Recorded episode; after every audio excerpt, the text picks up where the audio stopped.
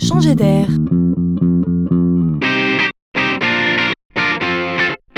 C'est la chronique de Laurent Collen. C'est un paradoxe. D'un côté, les jeunes aiment le voyage, la découverte, les contrées lointaines, bref, ils aiment prendre le large. Et de l'autre, ils n'imaginent pas une seule seconde de ne pas rester connectés via leur smartphone à leurs amis, leur famille, leur tribu. Alors on fait comment? Durant tout le voyage, c'est donc la chasse aux chargeurs de batterie, aux prises de courant. On doit s'organiser, anticiper, car avoir de la batterie sur son téléphone deviendrait presque aussi stratégique que d'avoir à boire et à manger. Imaginez maintenant que vous partez en randonnée dans la Pampa pendant de longues semaines. Là, ça pose problème. Eh bien, une entreprise belge s'est penchée sur la question et a inventé Numi.